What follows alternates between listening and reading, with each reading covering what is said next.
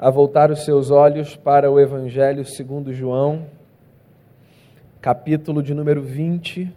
O texto está projetado, se você tiver com a sua Bíblia também, no celular, no tablet ou com a sua Bíblia com os seus papéis. Old school, você pode abrir também, por gentileza, como a minha está aberta aqui, capítulo 20 de João. Eu lerei aqui a partir do verso 24. João 20, a partir do verso 24 até o verso 29.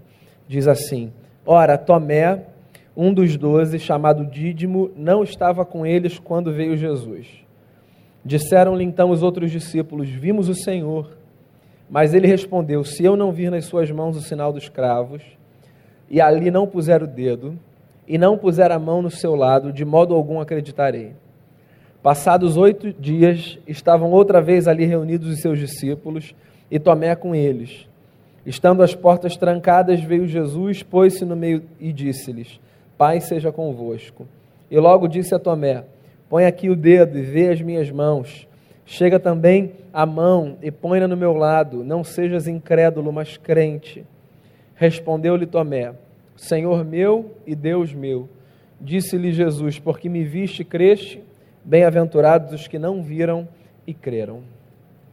Queria fazer mais uma oração, a gente começa a meditar no texto. Pai, eu quero te louvar pela tua palavra, quero te louvar por podermos cantar a ti como igreja e agora por prepararmos o nosso coração para ouvirmos a tua voz, que que a tua voz seja anunciada então, Deus, com clareza, com graça e que ela seja acolhida por todo e cada coração aqui. Que o Senhor nos fale e nós jogamos isso com o perdão dos nossos pecados, em nome de Jesus, o nosso Senhor. Amém. Eu não sei se você já teve a sensação de que a sua fé não era de verdade, porque você se percebia cheio de dúvidas e olhava para as pessoas no seu entorno e fazia a leitura de que essas pessoas tinham uma fé cheia de certezas. Já passou por esse, por esse tipo de experiência? Ou por pensar, por exemplo, que porque você não conseguiu confiar numa determinada situação, você não tinha então fé de verdade. Ou por achar, num determinado momento, que a sua fé era tão pequena que na verdade ela nem era genuína. Se você já passou por uma experiência assim, não entre em crise, porque essa experiência é a experiência de todo mundo. Todo mundo. Todo mundo que supõe fé, questiona o tamanho da sua fé. Todo mundo que supõe fé e vive nessa terra, a vida que a gente vive, com dias maravilhosos, mas também com dias muito difíceis, se faz pergunta acerca da genuinidade da sua fé. A gente olha às vezes para as pessoas e elas nos parecem tão fortes que às vezes nós nos sentimos constrangidos. Não poucas vezes eu ouço o seguinte discurso: Ah, pastor, é, você não sabe do que, que eu passo, porque assim, eu queria ter uma fé igual a sua. E eu pergunto, para provocar, mas como é que é uma fé igual a minha? Ah, essa fé é cheia de certeza, assim. Tem certeza de tudo. Você tem certeza que eu tenho certeza? E quem disse que na minha fé não tem dúvida? Pergunta, angústia. E quem disse que uma fé precisa ser assim? Eu acho que essa é a grande pergunta hoje. A gente está na última mensagem dessa série Encontros com Jesus, que eu particularmente gostei demais de caminhar com ela ou por ela com vocês. A gente já conversou, só para recapitular, sobre o seguinte: a gente já conversou sobre o encontro de Jesus com Nicodemos, quando Jesus encontra um religioso, no sentido mais negativo da palavra religioso. A gente já conversou sobre o encontro de Jesus com o endemoniado gadareno. Foi quando Jesus se encontrou com um oprimido. A gente já conversou sobre o encontro de Jesus com a mulher adúltera, que foi o encontro de Jesus com o bode expiatório, né? aquela figura que a gente elege para colocar o holofote e esconder os nossos próprios pecados. Na semana passada, a conversa foi sobre o encontro de Jesus com o ladrão da cruz, o criminoso. E hoje eu quero encerrar então essas conversas refletindo com você sobre o encontro de Jesus com Tomé, o incrédulo. Vê se você não concorda comigo. A gente faz, pelo menos essa é a minha leitura, pouco caso de Tomé. Eu acho que o Tomé aparece pintado no nosso imaginário como um discípulo menor, como um camarada que seguiu Jesus, mas também não seguiu lá muito bem, não. A gente fala do Tomé como se o Tomé fosse um sujeito que estava ali, mas que na verdade nunca foi um seguidor profundamente convicto do caminho que ele estava tomando. E eu não sei se essa leitura que a gente faz do Tomé é uma leitura justa. Eu acho que a gente é injusto com Tomé. Não acho que o Tomé mereça esse olhar tão crítico que a gente tem quando a gente olha para a sua pessoa. O Tomé era um camarada que tinha lá as suas perguntas. E qual é o problema de ter pergunta? Fala para mim, a sua vida é só de certeza? Você sabe tudo? Por sinal, um perdão aqui da expressão, é um saco a gente conviver com gente que sabe tudo, né? Você consegue passar cinco minutos com um camarada que sabe tudo. Mais do que isso você não aguenta. Porque uma vida cheia de certezas, onde tudo é absoluto, afirmado, assim, sempre soa para a gente ou uma vida onde o pé não está no chão, ou uma vida plastificada, fake. Se a gente reconhece isso, que a vida não é esse espaço todo arrumadinho, cheio de certezas, por que, que a gente condena o Tomé? Por que, que o Tomé é para a gente esse discípulo menor? Pensa comigo, você dedica três anos da sua vida a uma causa. E aí você se empenha, você caminha junto, você dedica o seu tempo. Num determinado momento, prendem o principal homem daquela causa, o homem a quem você devotou os seus passos. O crucificam na frente de todo mundo que quisesse ver. Tiram de você o homem que te trouxe alegria, esperança, força.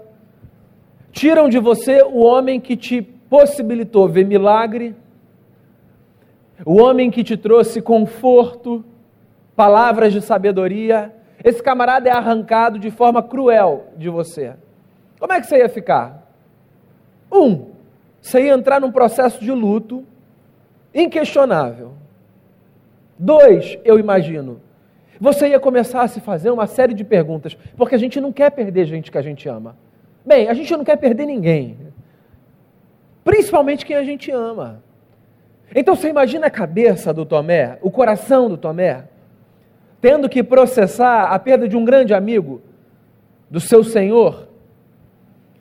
Daí, tudo bem, você lida com o fato de que uma pessoa que você ama foi embora, tragicamente. E depois de alguns dias, começa um papo de que a pessoa voltou.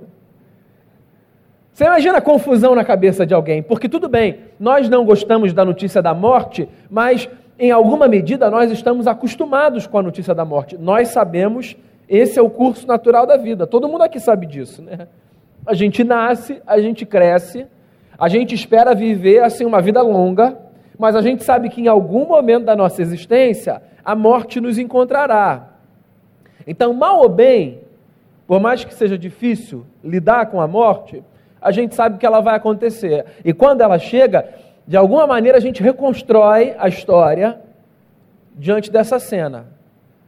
Só que você já parou para pensar que ninguém, pelo menos dentre nós, suponho eu, que recebe a notícia da morte de alguém, recebe depois de alguns dias, sobretudo de ver aquela pessoa sepultada, a notícia de que aquela pessoa que tinha sido sepultada estava andando por aí. O Tomé recebeu essa notícia. Porque depois da ressurreição de Jesus, quando Jesus aparece aos seus discípulos, o que o João diz para a gente é que o Tomé não estava lá. E aí os discípulos que estavam lá quando Jesus apareceu, quando se encontraram com o Tomé, disseram: Tomé, sabe de uma coisa? Ele está vivo. Ele está aí, está andando por aí, já apareceu aqui. Já comemos um churrasco de peixe, o negócio está bacana, é ele mesmo. Daí o Tomé, como eu e você, com todas as suas perguntas, diz assim: ó, vocês não me levem a mal, caminho com vocês há três anos, só acredito se eu colocar as minhas mãos nas marcas dos cravos. Só acredito se os meus olhos puderem contemplá-lo. Aí o que, que a gente faz? A gente faz assim: Tomé, Tomé. Que camarada, hein? Pergunta que eu me faço é: será que duvidar me diminui? Será que eu me torno menor do que eu sou na minha fé porque eu tenho pergunta para fazer? Será que quando eu não consigo entender as coisas, e quando eu falo para Deus assim, ó, eu não estou entendendo, isso significa que eu sou um homem que não tem fé? É isso?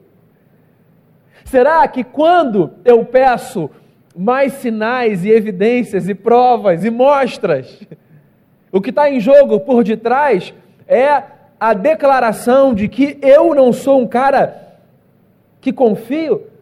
Eu não sei quando é que disseram para gente que fé é esse negócio absoluto que esgota de uma vez por todas as perguntas que a gente tem, transformando a gente em gente de certezas. Eu não sei qual é a definição de fé que você tem. Eu quero dizer a você uma definição de fé que você pode abandonar e que talvez precise abandonar. Eu acho que você precisa abandonar, se você a tem, a definição de fé que te faz supor que ter fé signifique não ter mais o que perguntar ou não poder duvidar. Se fé é isso, eu não quero fé.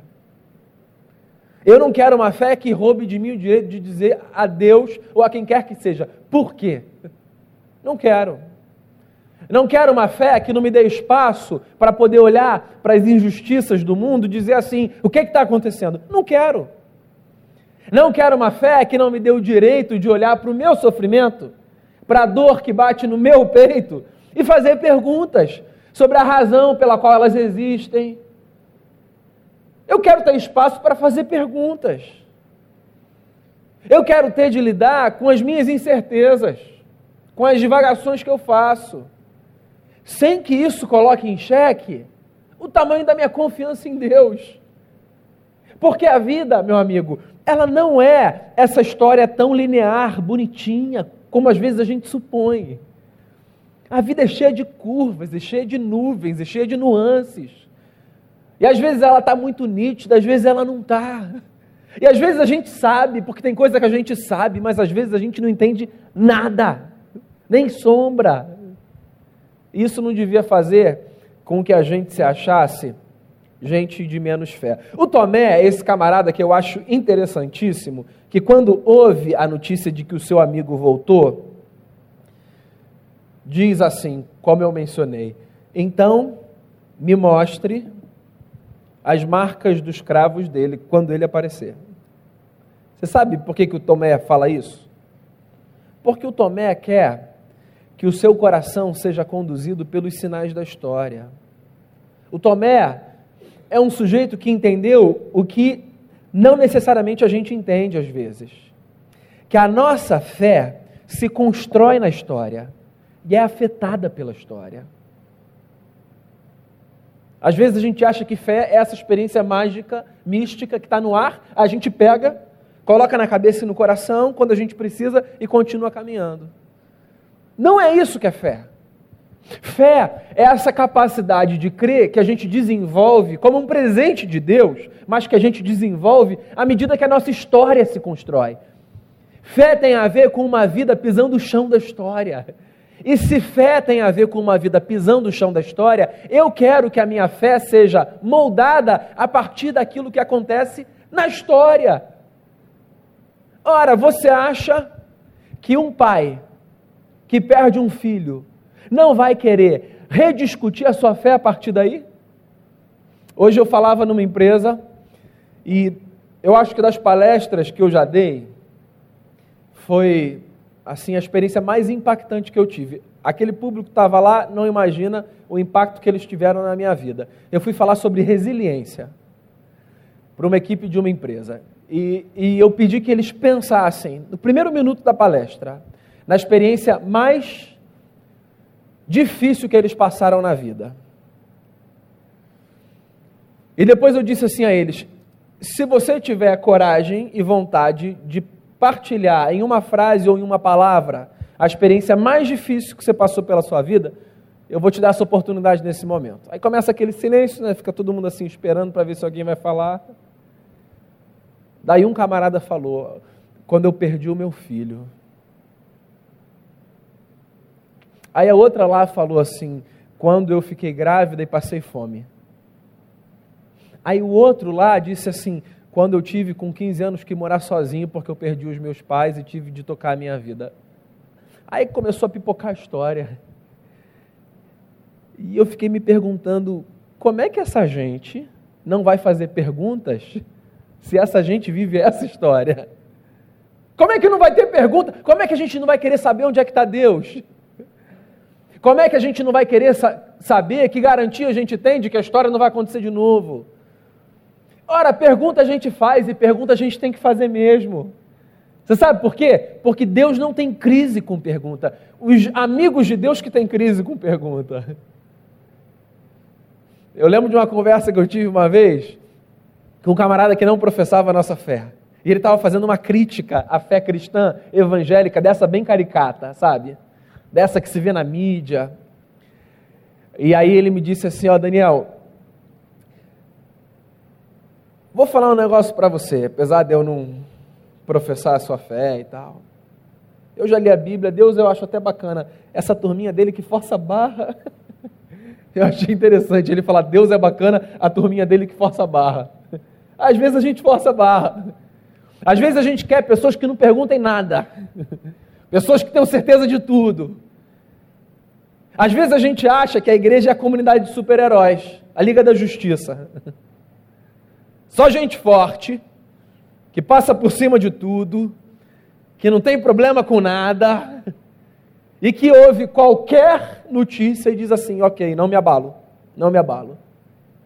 Isso não é gente, isso é robô, isso é anjo, isso é qualquer coisa menos gente. Gente é afetada pela história. Então, quando você estiver na história com perguntas e quiser dizer para Deus assim: onde é que o senhor está? Não estou conseguindo confiar agora, não estou entendendo, tenho um monte de dúvida. Faça as suas perguntas. Deus não tem crise com isso. Quando você estiver na história com vontade de perguntar, ó, eu não sei por que, é que isso está acontecendo, não estou entendendo nada, inclusive estou chateado. Se, o senhor quiser saber, estou chateado. Não tenha crise com isso. Pode falar. Deus não tem problema com essas coisas, os amigos de Deus que têm. E eu espero que assim aprendam a não ter. O Tomé não tinha. Eu quero ver as marcas dos cravos. E a gente quer ver as marcas dos cravos, a gente quer ver o que acontece na história, porque nenhum coração passa incólume pelos desertos da vida. A história afeta a gente. E se a história afeta a gente, assim, a história redesenha a nossa fé. O que acontece aqui, que o João conta, é que depois dessa conversa do Tomé com os outros discípulos, alguns dias depois, oito dias para ser mais preciso, os discípulos estavam novamente reunidos, e aí Jesus aparece no meio deles, e eles estavam de portas trancadas. E aí Jesus aparece e diz assim: Paz seja convosco. Esse é esse texto que a gente, só um parênteses aqui, fica se perguntando como é que Jesus apareceu. Estava de porta trancada, imagina, porque Jesus já estava num corpo glorificado. Botou a cabeça para dentro assim, ó, oh, paz. Destranca a porta e sai correndo, né? Mas não é o mais importante do texto. O mais importante do texto é a gente ver o que acontece logo depois. Porque ele entra, ou pela porta ou pela parede, essa é uma outra discussão. Dá paz para todo mundo, e aí ele chama o Tomé. E ele fala assim: Tomé, vem aqui, coloca o dedo e vê as minhas mãos. Vem aqui, pega a sua mão, coloca aqui do meu lado. Não seja incrédulo, seja crente. Como é que você lê esse texto aqui? Jesus aparecendo e falando para o Tomé: Tomé, me dá aqui o seu dedo, bota aqui na minha mão. Me dá agora aqui a sua mão, Tomé, bota aqui do lado. Como é que você lê isso? Você lê isso numa espécie de bronca de Jesus? Ah, Tomé, duvidou, né? Vem aqui agora que eu vou te mostrar. Porque é assim que a gente lê esse texto, né? como se Jesus estivesse dando uma liçãozinha no Tomé. Uma lição de moral, sabe? Tomé, Tomé, não acredito que você falou aquilo. Eu ouvi, tá, Tomé? Eu não tava, você achava que eu não estava lá, mas eu ouvi. Agora eu vou te mostrar, Tomé, que você não confia nada. Se a gente acha que Jesus fala isso para o Tomé nesse tom, assim, a gente ainda não entendeu o tom de Jesus. O tom de Jesus não é esse. Você sabe qual eu acho que é o tom de Jesus? O tom de Jesus é o tom de alguém que nos lembra que Deus conhece a nossa incredulidade. E que Deus sabe que as nossas dúvidas não nos afastam dele, as nossas dúvidas nos aproximam dele. Jesus pega a incredulidade do Tomé e traz para perto de si. A pergunta do Tomé aproxima o Tomé de Jesus. Tomé, você está com dúvida? Chega aqui para perto então. É, porque as nossas dúvidas, elas não são um obstáculo para a nossa fé, porque há dúvidas na nossa fé. As nossas dúvidas são espaço para a nossa fé amadurecer.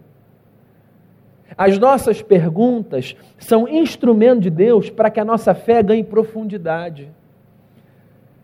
Os nossos questionamentos são a possibilidade de vermos a nossa confiança em Deus ser aumentada. Jesus não repele Tomé. Não diz assim, ó, Tomé duvidou, sai daqui, não quero papo com você. Não! Ele traz o Tomé para perto. E o Tomé é o primeiro a chegar perto. Devia estar o Pedro, devia estar o João, devia estar o Felipe, devia estar um monte de gente. Mas a primeira pessoa que Jesus chama é o Tomé. Porque por mais que tenham ensinado para a gente que a nossa dúvida nos afasta do Cristo, a verdade é que a nossa dúvida pode ser um espaço para que a gente se aproxime do nosso Senhor. Porque se eu sei quem Ele é, e sei que Ele não me repele só porque eu tenho dúvida, na hora que eu tenho pergunta para fazer, é para Ele que eu vou fazer. E se é para Ele que eu vou fazer, isso significa que eu estou chegando perto dele. Então, as suas perguntas, meu querido, não te afastam de Deus. As suas perguntas te levam para mais perto do trono da sua graça. Quando você não entende nada, é aí que você tem mais chance de ser mais acolhido. Quando você está cheio de ponto de interrogação, é aí que você tem mais chance de experimentar a aproximação do Cristo que não tem crise com os questionamentos que você faz. Porque Ele conhece você e os seus questionamentos antes que você se desse conta de que aquelas perguntas estariam na sua mente. Se a gente soubesse que Deus não tem as crises que a gente acha que Ele tem, a nossa vida ia ser mais leve e a gente ia ter menos dúvida acerca da nossa fé. Foi essa semana, visitando uma irmã que hoje enfrenta um mal ainda não diagnosticado na sua saúde, que eu ouvi dela em meio a lágrimas a frase: Pastor, eu acho que eu não tenho fé, não. Porque eu estou aqui, ó, chorando. Eu falei, minha irmã, a angústia de não saber o que está acontecendo com você já é grande o suficiente para você ainda aumentar essa angústia, supondo que a sua fé, que te acompanhou ao longo de toda a sua história, não é real. Esquece isso. Deus não está preocupado com isso. Você é filha. E mais, quem não tem fé nem se pergunta: tenho ou não tenho? Quem não tem fé não lida com esses dilemas. Esse dilema é o dilema de quem tem fé. Só que reconhece também que a sua fé é oscilante. Se a sua pergunta é essa, tenho ou não tenho, é pequeno ou é grande, é porque ela existe dentro de você. Porque senão, nem essa pergunta você se faria. É. As suas perguntas não te afastam do Cristo. Agora, ele termina dizendo assim: Ó Tomé, você creu porque você viu. Agora, saiba de uma coisa: felizes ou bem-aventurados são os que não viram e creram. não é uma condenação ou uma bronca no Tomé. É só uma lembrança. A lembrança de que as nossas experiências de fé com a dúvida devem nos levar a confiar numa próxima vez. É só uma lembrança de que as nossas experiências de questionamentos e perguntas e angústias devem nos levar, numa próxima vez, a perceber que o Deus que a gente às vezes acha que está longe está perto. E que a fé que às vezes a gente acha que não tem, a gente tem. Tomé é o incrédulo. Tomé é o discípulo. Não é o incrédulo. Tomé sou eu, Tomé é você. Tomé é essa gente que vive nessa terra, que sofre, mas também tem muita alegria. E que no meio disso tudo faz um monte de pergunta para Deus. E isso não é um problema. As suas perguntas não são um problema para Deus. Agora, que elas te aproximem de Cristo. Porque você sempre tem a chance de tocar nas suas chagas. As marcas estão lá. Do Cristo que também sofreu. Do Cristo com o qual a gente se identifica no sofrimento. Você sabe por que Cristo te é fascinante? Não é apenas porque Ele é Deus, é porque Ele é o Deus que se fez homem e mostrou que se identifica com você ao sofrer como você sofre. Então, que as chagas das suas dúvidas e das suas angústias encontrem nas chagas do Cristo que sofreu por você ponto de contato. E que isso tudo te faça perceber que você é assim uma pessoa de fé. Com todas as suas perguntas. Alguém a quem Deus ama e por quem deu a vida do seu filho. Que Jesus encontre você nas suas perguntas, nas suas angústias, nos seus questionamentos e que você abandone de uma vez por todas a ilusão angustiante de que porque você tem muitas coisas que não consegue entender, isso significa que a fé foi roubada do seu coração. A fé é um presente dos céus. E desses que a gente recebe e que ninguém rouba. Feche seus olhos, abra o seu coração. Enquanto você ouve essa antiga e linda canção ser entoada, faça uma oração aí no seu lugar e depois eu terei a alegria de orar com você e por você. Queria convidar você a ficar de pé no seu lugar para a gente fazer uma oração final. Não sei se existe algo que você queira colocar diante do Senhor. Eu gosto muito desse momento final que a gente pode orar como igreja. Então, se existe algo que você queira colocar diante de Cristo em oração, queria convidar você a sair do seu lugar e vir aqui à frente. Eu tenho o prazer, a alegria de orar com você e por você. A gente vai ouvir essa canção ser cantada mais uma vez e depois a gente vai colocar a nossa vida diante do Senhor. Senhor Jesus, a nossa vitória não está nas conquistas materiais que nós fazemos necessariamente, não está no fato de sermos super-homens, de sermos heróis, não está no fato de termos uma fé onde não há espaço para perguntas, dúvidas, medos. A nossa vitória está no fato de, com toda a nossa inconsistência e com todas as nossas limitações, nós estarmos seguros nos braços de Cristo Jesus. Essa é a nossa maior vitória. Saber que tem um Deus, esse sim, dono de todo saber, conhecedor de tudo que acontece na história, de um Deus que nos acolheu nos braços do seu Filho. Que a nossa fé amadureça, Senhor, e que ela amadureça não transformando cada um de nós em anjos ou qualquer outra coisa do tipo, mas fazendo de nós homens e mulheres que vivem a fé na sua plenitude, confiando em Ti, aprendendo a dar passos e transformando a nossa dúvida em espaço de aproximação do Cristo. Obrigado porque as tuas chagas, ó Jesus, estão aí. Obrigado porque as marcas dos cravos na cruz estão aí porque na hora da nossa incredulidade, nós nos apegamos ao sofrimento do teu filho e nos lembramos: existe sim um Deus que não desampara os seus. Conforta o nosso coração, enche de fé, enche de esperança. Faça no coração de cada um aqui, Senhor, aquilo que precisa ser feito, nós confiamos em Ti. Obrigado por cada pessoa que o Senhor trouxe, obrigado por quem nos acompanha de casa. Leva todo mundo em paz, leva todo mundo em segurança para casa, Senhor. E que a nossa noite seja de descanso na Tua presença. Eu peço que o Senhor nos dê uma noite abençoada e que amanhã a gente tenha um dia também maravilhoso na Tua presença. Por tudo eu te agradeço, em nome de Jesus, o nosso Redentor. Amém